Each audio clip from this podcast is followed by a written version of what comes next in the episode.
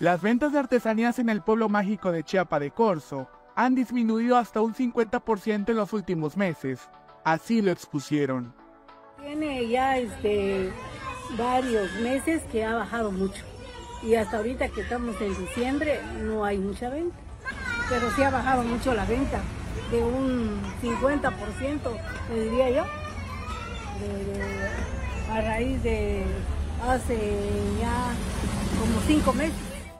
Expusieron que consideran que hace falta mucha publicidad en este municipio para que atraiga la mirada de los turistas, esos artesanos, y aspiran el mes de enero, que durante la fiesta grande repunta sus ventas.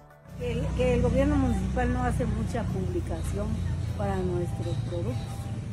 Casi no, no, no, nos apoya mucho el gobierno municipal para hacer este, este, todas esas publicaciones, que ven a Chepecos o comprar, que es Pueblo Mágico y todo. No, no, no hacen eso las autoridades.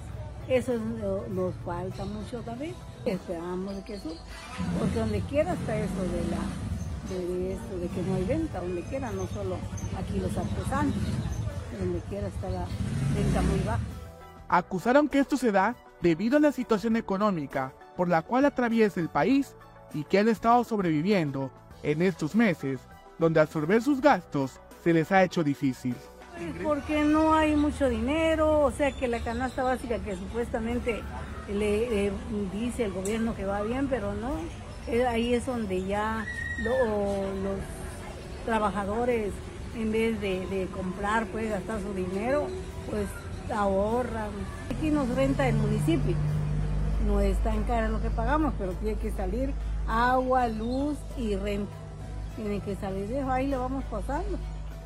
Invitaron a la ciudadanía para que visite este pueblo mágico, el cual cuenta con diferentes opciones de actividades para el turismo.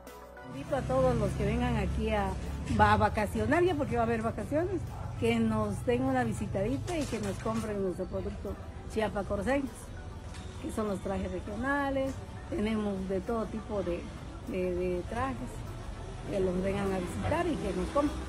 Alerta Chiapas, Eric Chandamín.